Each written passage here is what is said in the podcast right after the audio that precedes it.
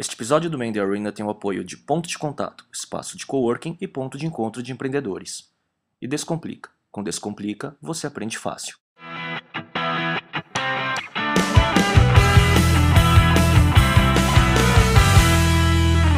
Olá, esse é o Man the Arena, um videocast sobre empreendedorismo e cultura digital.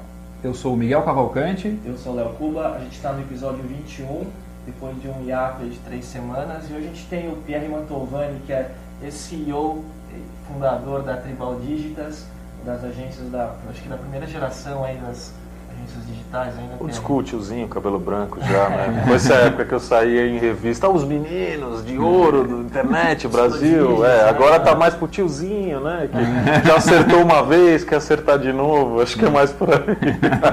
E aí agora ele é partner da Tech Rock Ventures, né? Que é um, um fundo, um, um grupo de angels, como você pode definir? É uma aceleradora com mentoring para focado em startups.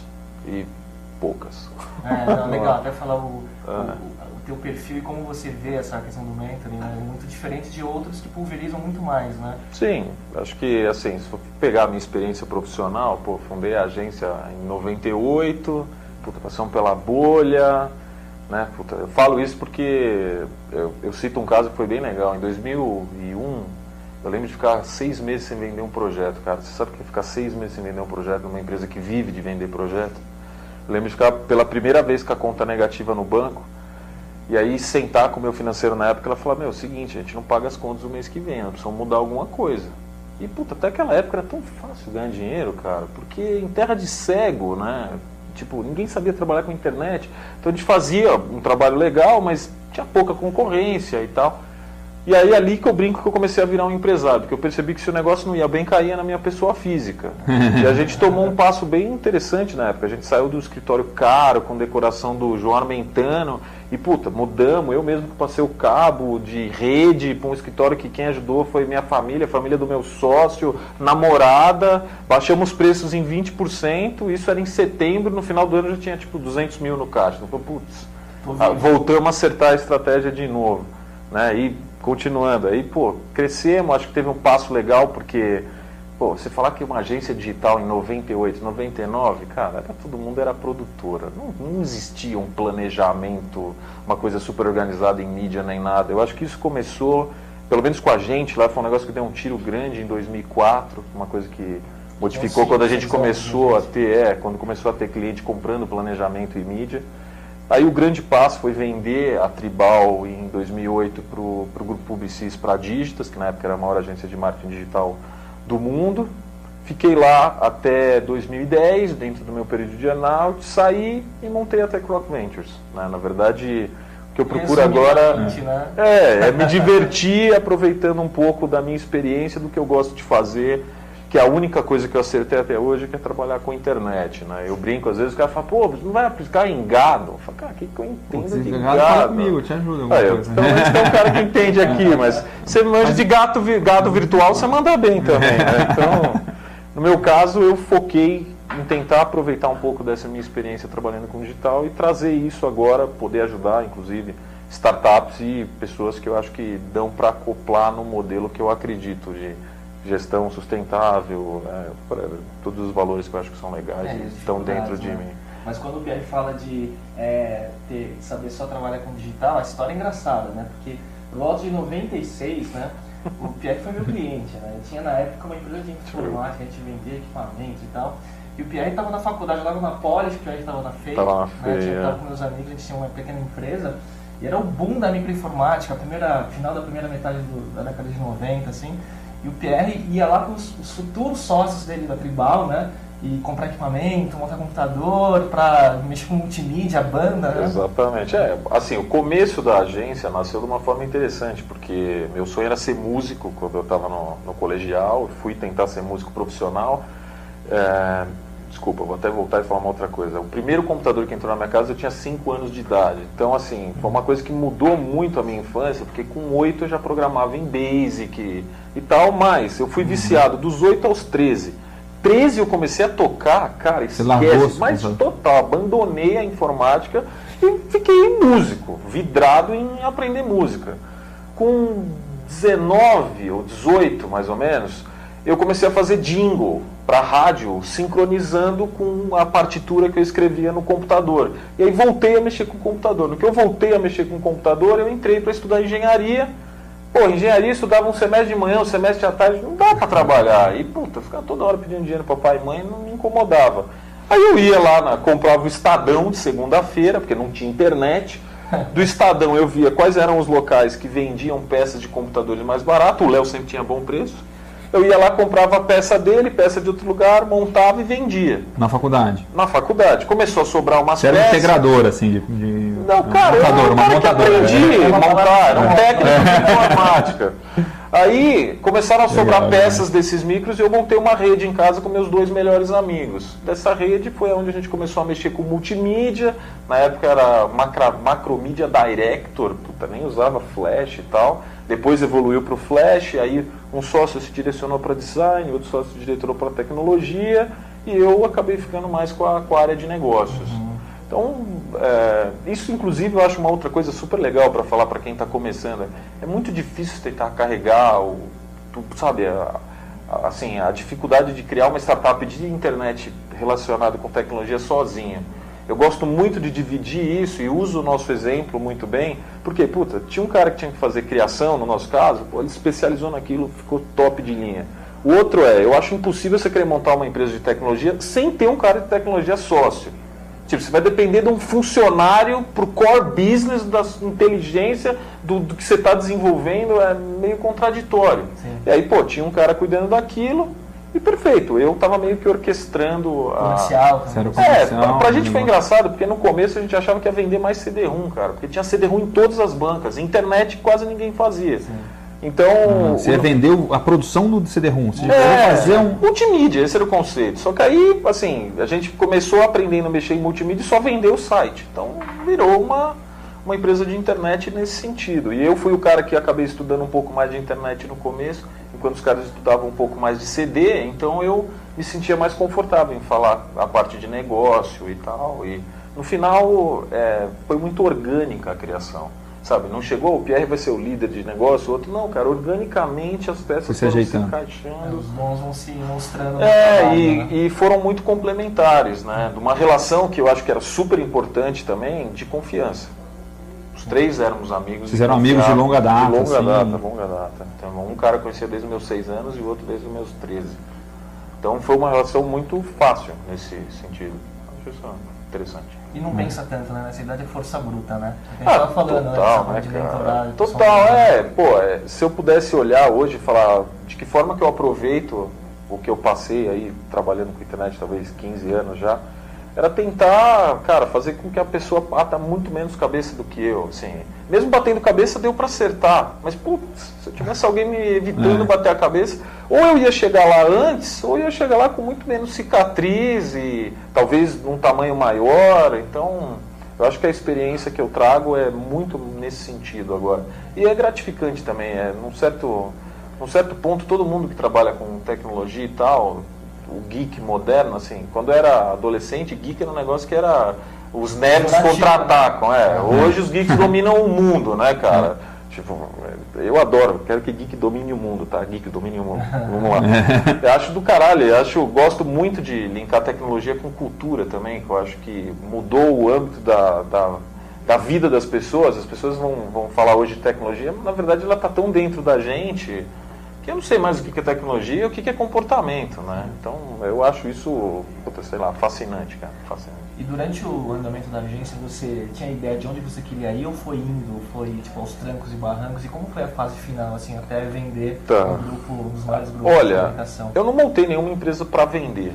Tá? Nenhuma hora eu tive a ambição, quando desenvolvi a empresa, do tipo, ah, não, vou fazer isso, vou vender a empresa 10 anos depois. Porque foi o tempo que eu levei entre criar ela no sótão da minha casa e vender para a maior do mundo. O que eu queria era ter uma agência que fosse top de linha, cara, entendeu? Em tamanho, faturamento e management. Qualidade, né? Exato, e assim, eu, eu sou um cara que gosto muito de fazer o que os outros não estão fazendo. Então, assim, Legal. todo mundo ia brigar pela mesma coisa, aquilo não me atraía. Porque eu falo, cara, eu vou entrar lá, vou brigar, o cliente vai me esmagar em margem, vai me jogar para baixo. Puta, não, não é Vai meu ser igual a ponto. todo mundo, né? É, então, uma coisa que a gente fez foi muito legal, e, é que a gente internacionalizou a operação, não abrindo escritórios fora, mas tendo atendimentos fora do Brasil e trazendo dinheiro, principalmente da Europa, para cá. E aí, durante um bom tempo, talvez a agência já tivesse, sei lá, 120 funcionários e não tinha tanta gente que conhecesse a gente no Brasil. Uhum. Só que, cara, quando eu vendi, eu era auditado com EBITDA de 44%, no mercado que fala com EBITDA de 18%, 19%. Sim. Por quê? Porque a gente olhou onde ninguém estava olhando. Talvez se eu for fazer isso hoje, eu já tenho que pensar em outro caminho, é, porque já outras empresas já foram acertar isso. Mas muito do meu processo de gestão foi sempre tentar fazer algo diferente ou que tivesse um espaço de mercado grande e não explorado, sabe? E isso acabou dando certo, né? Aí chegou em 2008, a gente estava com uma empresa super saudável financeiramente, para um cara de classe média, que eu sou, eu já ganhava minha grana, já tinha um bom salário, a distribuição de lucro de final de ano já me satisfazia para o padrão que eu queria. Os grupos começaram a bater na nossa porta. Veio um, veio outro, veio outro. Aí eu sentei com o meu sócio na época, já estávamos em, em dois sócios, que o Fernando, que era o sócio de tecnologia, quis sair em 2004, acredito, por causa de eu não aguento mais trabalhar 20 horas por dia. Bem-vindo ao mundo de fazer uma empresa crescer. É, e aí a gente chegou e falou, puta, o negócio é o seguinte, cara, se todos esses gringos chegarem, vai ser difícil sobrar mercado para a gente ser uma agência de primeira linha, atendendo grandes E altamente contas. lucrativo ainda. Né? É, mas assim, as duas, três contas grandes que a gente tinha, a gente começou a sentir a ameaça de alinhamento de contrato global. Aí a gente falou, bom, então vamos se filiar com alguém, né? Porque vai nos dar a segurança de... Eu brinco, a gente atendia na época a Philips e a Mercedes. Puta, eu quero continuar atendendo Philips e Mercedes e não ir fazer amanhã sei lá, uma marca de carro que ninguém conhece e pegar um fabricante de eletrônico chinês sem marca. Manja, pô, é. quero trabalhar com esses caras que são um legais, que dão também. uma exposição de. Você tem prazer em criar para eles e tal.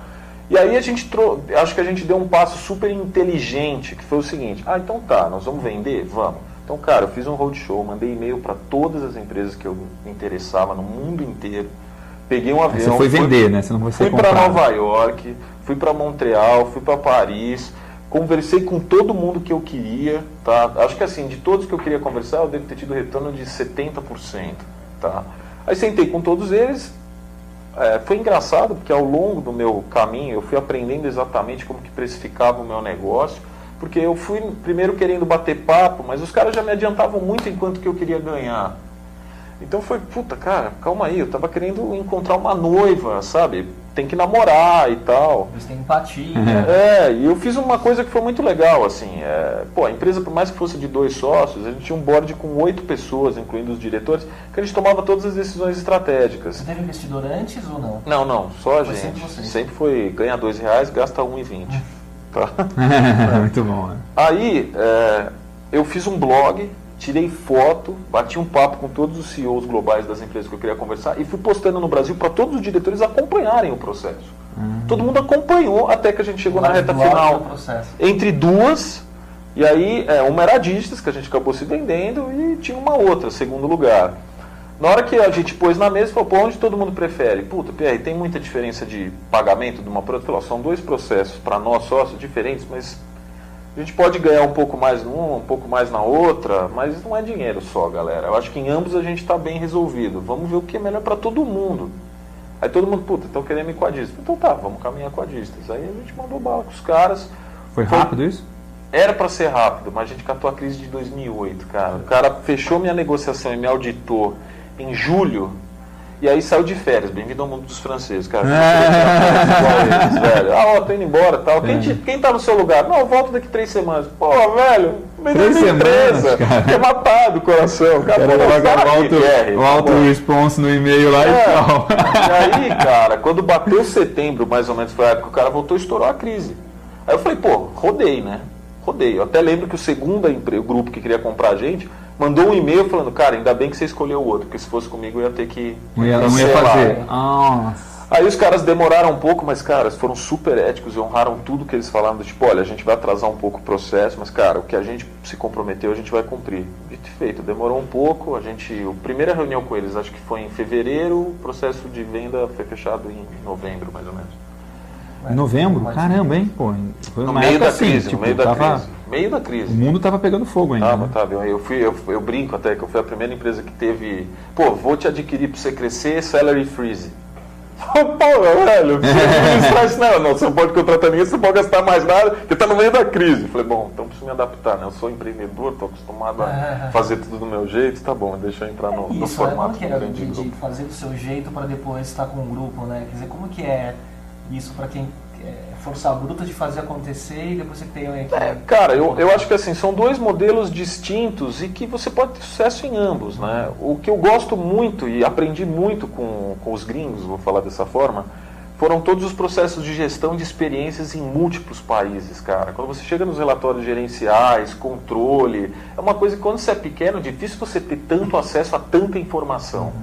E eles, cara, o cara pega um negócio de Hong Kong, um negócio da Índia, um negócio de Ingl- caramba. Inglaterra, traz uma formatação que você fala, cara, eu tenho dado aqui para, puxa, para quem gosta de fazer management do negócio, puta, ter mil ideias em cima para melhorar a operação. Então isso foi muito legal. Agora, você, quando você está um empreendedor sozinho, você tem uma agilidade muito maior na tomada de decisão, que é diferente. Sim. Então, você, na verdade, são jogos de que são, assim, não brinco que é um, um jogo de carta diferente, porque você tá, ambos estão no mesmo mercado. Mas, cara, você está brincando com coisas completamente distintas entre comparar como que é a gestão de uma multinacional com uma, uma operação que tem, sei lá, um, dois, três empreendedores na, na frente.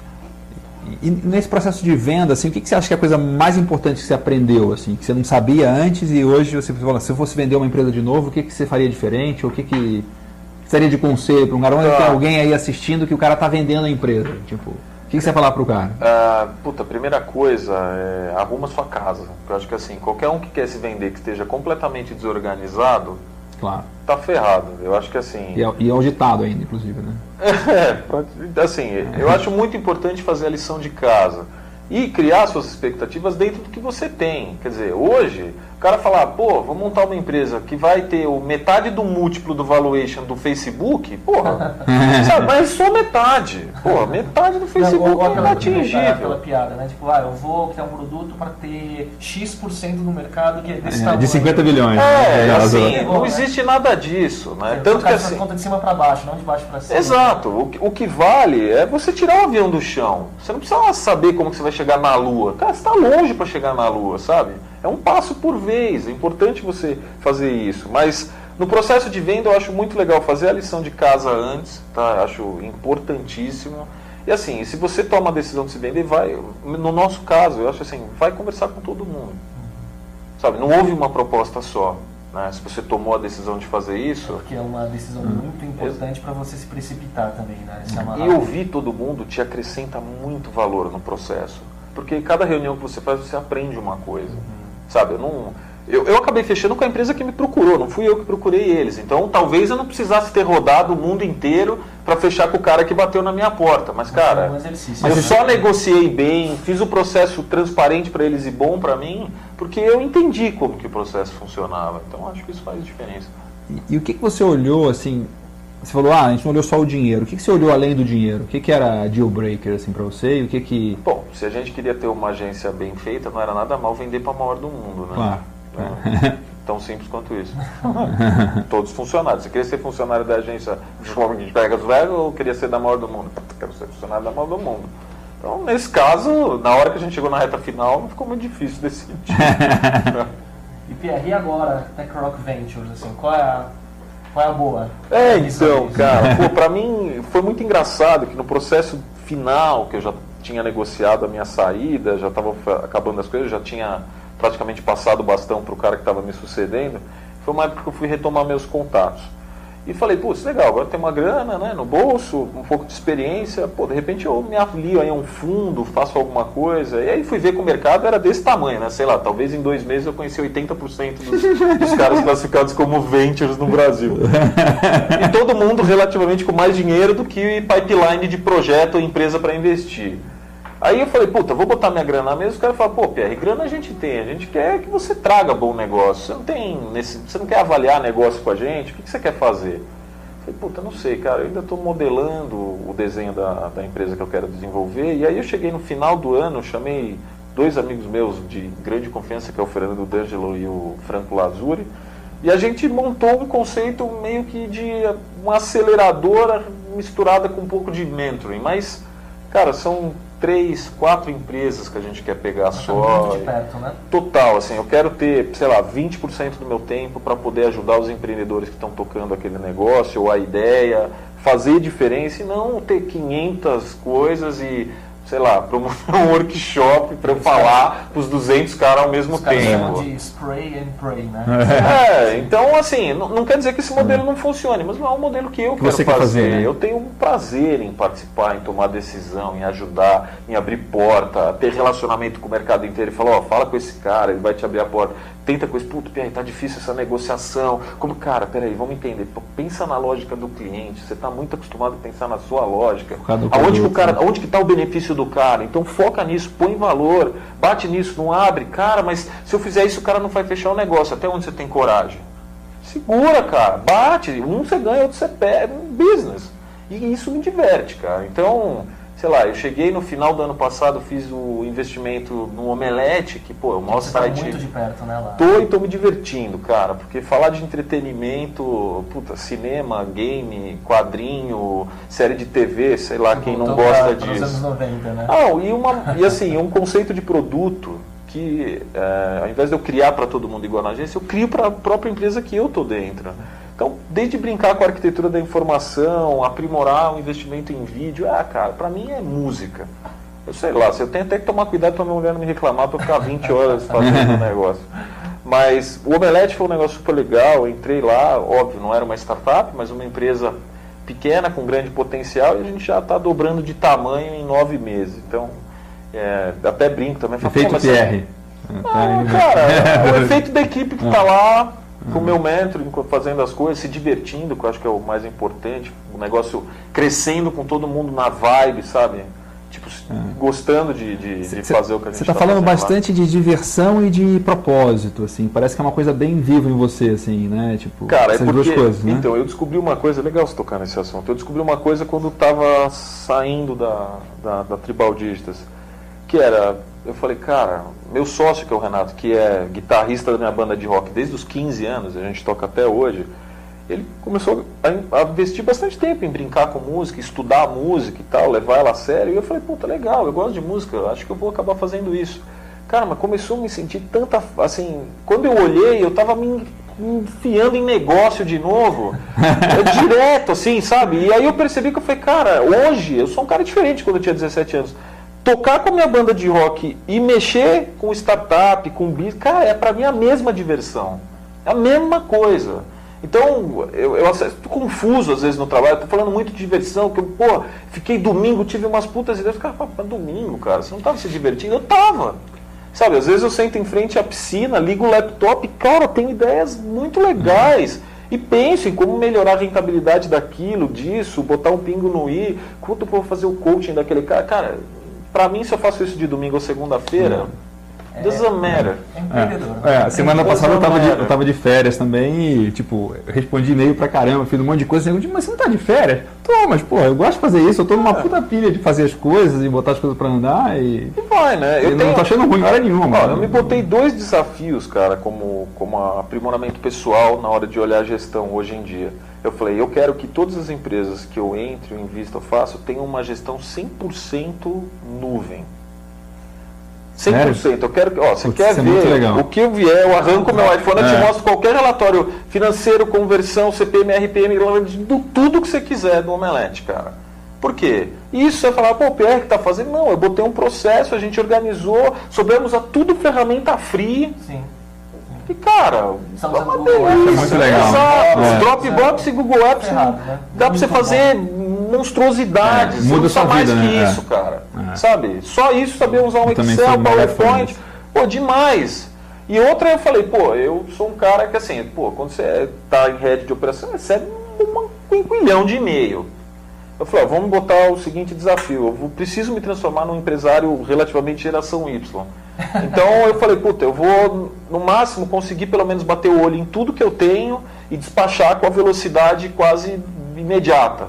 Então, principalmente em gestão de empresa, é um negócio que, cara, comigo é bate e vai, bate e vai, bate e vai. Em gestão de produtividade. Exatamente. Tem- Mas é pessoal, cara, porque eu não nasci assim. Eu não sou igual um moleque que quando hoje tem 18 anos, ele nasceu e já tinha e-mail, já mexe com Facebook há milhões de anos. Não. Eu sou um tiozinho que teve que se adaptar, cara, e tô me esforçando para chegar lá.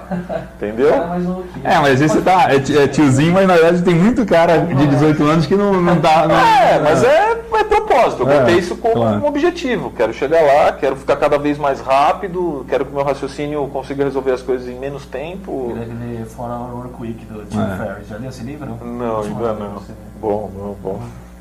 já? Até, até o- outro, outro um livro que eu li bem recente, que é super pequeno, que acho que tem a ver com. Acho que talvez você vai gostar, é o Anything You Want do Derek Sivers, que é o cara que É, era músico era profissional Sid e fez o Cid Baby.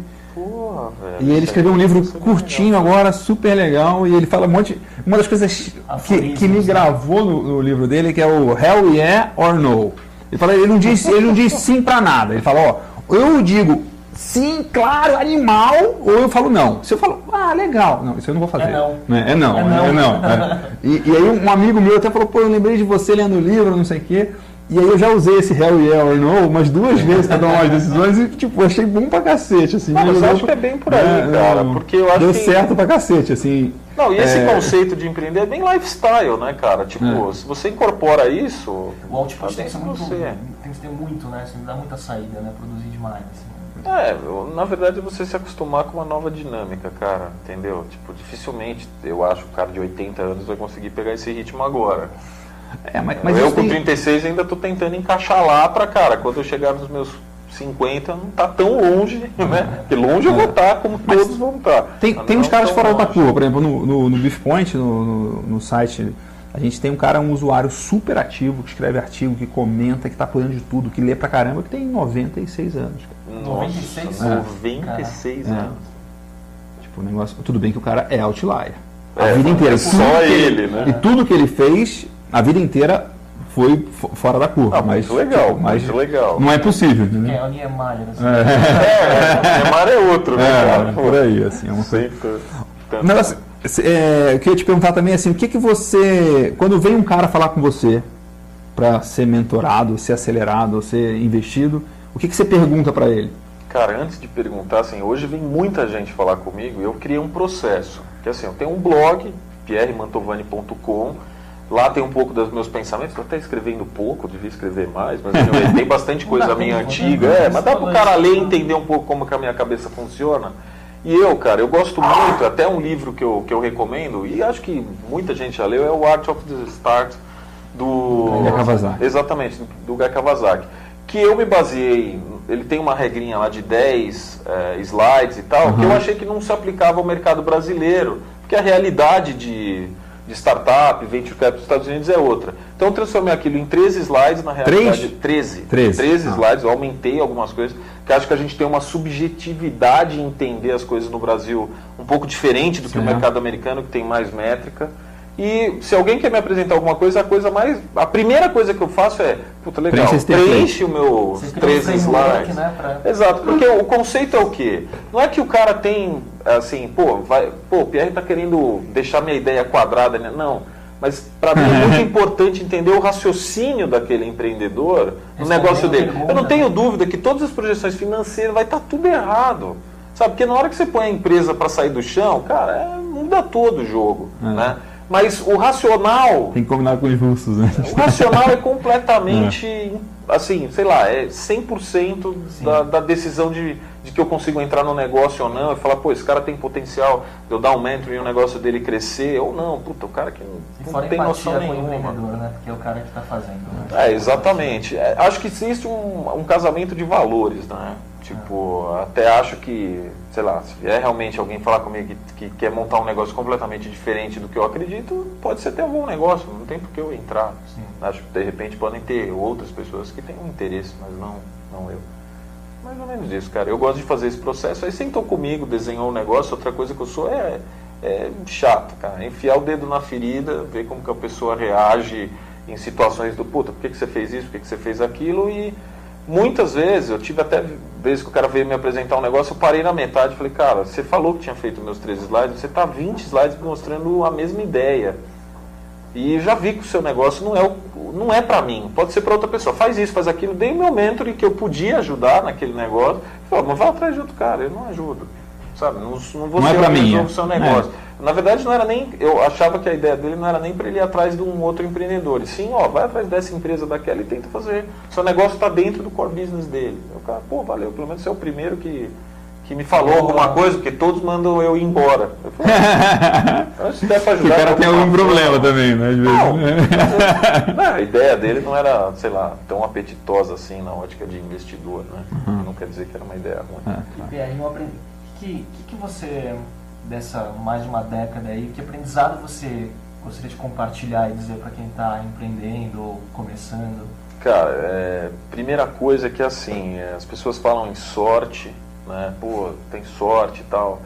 É, puta, eu sou um cara sem oportunidade. Pra mim existe um negócio que eu acredito que assim, a oportunidade, cara, ela tá passando na frente, ninguém tá vendo. Tem oportunidade pra todo lado, Pra todo lado, pra quase todo mundo. Não vou falar todo mundo, talvez seja um exagero. E o meu diferencial sempre foi tentar olhar a ótica do dia a dia no que, que aquilo encaixava num modelo de negócio, né? E tentar ir atrás da oportunidade. Eu acho que assim, você cria a oportunidade, ela não precisa nascer para você. Eu tenho um caso interessante, que foi um negócio que fez muita diferença na Tribal, que em 2006 eu me apaixonei pela minha mulher, sentei com meu sócio e falei, cara, eu tô apaixonado, minha sogra mora em Roma, minha, minha namorada quer que eu fique lá um mês com ela. Me fala quando que um empreendedor tira um mês de férias. Nunca, tá? Não. Falei, cara, não dá, né? Quando você tá fazendo um negócio voar. Aí ele, aí o cara, pô, brother meu, amigo que nem irmão, falou, pô, vai que eu seguro a onda. Mas aquilo ficou me incomodando. Falei, cara, Tá não é errado, né? justo. Tá errado isso. Tá errado, eu sabia que ele não ia ter um mês de férias. O que, que eu fiz? Descolei um contato de um cara que tinha um job de, de- tinha feito um jobzinho da Philips com a gente de 3 mil reais, que era casado com uma mulher que era minha cliente numa outra agência, e mandei um e-mail pro cara que eu sabia que ele tinha mudado pra Holanda. Aí eu falei, cara, queria fazer uma reunião contigo, blá, blá, blá. Ele falou, pô, Pierre, legal, mas eu não trabalho mais com internet, agora eu trabalho com CRM. Eu falei, Ele falou, mas o meu chefe, que é o diretor de marketing global, cuida das duas áreas. Eu vou dar um toque nele, vamos ver se alguém tem interesse. Me avisa quando você estiver na Itália. Mandei o um e-mail da Itália e falou, pô, tu é muito rabudo, meu diretor quer te conhecer, vem pra cá. Cara, eu tava, eu brinco até hoje, eu falo, tava monkey English. Inglesão enferrujado, horroroso. é, mas três palavras. Falei, puta, e agora? Preciso ir lá. Cara, preparei uma apresentação varando noite, comprei um aviãozinho Ryanair, desci na Holanda tal. Fiz a reunião, chego lá, cadê o cara? Tinha uma mulher de Singapura na minha frente. Ah, I don't wanna do that, I wanna work. Era isso. I don't want to do that, I want to work. I don't wanna do that. Cara, como que eu vou entender o que essa mulher tá falando? E, putz, era, falei, ferrou. Abri minha apresentação, fiz lá o meu showzinho. O gringo chegou, faltava, sei lá, 10 minutos para acabar minha apresentação, bocejando com jet lag. Falei, pô, cara, tô ferrado. Aí fui, fui embora. Depois dei mais uma passeada na Europa, voltei pro Brasil, tinha um e-mail deles. Tipo, ó, me fez uma cotação disso? Falei, porra, legal, cara. É, bom demais, hein? Mandei, a mulher mandou um dia depois. Perfeito, você ganhou o pitch, pode voltar pra Holanda. Foi. Voltei pra Holanda, coitada dela, né, velho? Foi enjaular o leão dentro de casa. Um projeto virou oito, oito projetos em três meses que eu fiquei na Holanda, né? Depois o fazedor de dinheiro dentro de casa. Tinha um, tinha um carinha dentro vendendo, né? O cara não precisava nem bater na porta, já tava é, dentro achou que ia me comportar lá. E, pô, tinha um mundo de, de De oportunidade. oportunidade. Não, não deu, né? Fiquei sozinho lá. Cara, era, foi duro, porque eu varava, puta, até as, eu trabalhava na Philips dentro do escritório deles, sei lá, acordava sete da manhã, ficava até sete da noite. Chegava no hotel, era 8 da noite, mas era duas da tarde no Brasil. E eu não programei ir pra Holanda, eu tinha que tocar a operação no Brasil. Aí ia das duas da tarde do Brasil até as 8 da noite, que era mais ou menos quase duas da manhã lá, acordava às 7 de novo. E três meses, cara. Mas o que eu digo é, na hora que eu vendi minha agência, internacional era mais de 40% Isso que você ia tirar um, mês de férias na- em Roma, Então, né? entendeu? Mas, cara, posso falar é isso que Mas eu gosto é, de casal. claro. Eu não estraguei minhas férias, eu, puta, me diverti. Aproveitei que eu fui pra Holanda e, e passei pela Bélgica, pela França. meio Beleza, encaixei a É. coisa na minha vida. Entendeu? Mas o que eu gosto é a oportunidade. Sabe quando ia dar pra fazer alguma coisa com a Holanda daqui do Brasil? Nunca. Se eu não tivesse ido atrás, acaba. Então, meu conselho é, cara, se você acredita no negócio, vai atrás. É. Cria a oportunidade. Ela aparece. Você tem que cavar, né? Exato, entendeu? Então, Tem que acreditar conselho é muito, né? Aí, cara, fazer acontecer. Isso aí. Entendeu? É, Você começa fazendo seus sócios ou parceiros acreditarem. Dali você já vê que você tem poder de persuasão. A próxima é trazer cliente. Pierre, para fechar, que dica de livro, blog, informa... onde você consome informação? Cara, então, eu já falei, eu acho que assim, para quem quer montar uma startup, eu gosto muito das coisas do, do Guy Kawasaki, acho que qualquer livro, coisa que as pessoas lerem, eu acho ele super coeso, apesar de eu achar ele muito americano, por mais que ele tenha um background oriental, eu acho ele americano demais, mas acho que acrescenta bastante valor. E de revista, eu gosto bastante da Entrepreneur. Ela tem uma versão gratuita para iPad que as pessoas podem ler. Eu acho que ela tem, ela bate bem num negócio de tecnologia e tal, porque assim tem certas coisas que todo mundo lê, né? Tipo TechCrunch, beleza. Acho que ali você lê para ficar atualizado. Aqui, falaram outro dia aqui que é a caras da internet. É, mas assim, mas eu gosto da Entrepreneur porque ela acrescenta um valorzinho a mais. Ela pode trazer para o empreendedor brasileiro alguma ideia que veio dos Estados Unidos e o cara pode adaptar para a ideia dele de alguma e tal. forma. Acho que são as duas coisas diferentes aí que eu posso falar que eu acho. Acho que são legais. Isso aí. Então, Muito bom. Agradecer o Pierre Obrigado, Pierre. pela Pô, que isso, presença. e acho que tem muitas coisas por vir ainda, né, Pierre? Pra gente acompanhar aí com as suas iniciativas, Ah, né? eu só quero me divertir, cara. Se der pra se divertir e ganhar mais dinheiro, that's it.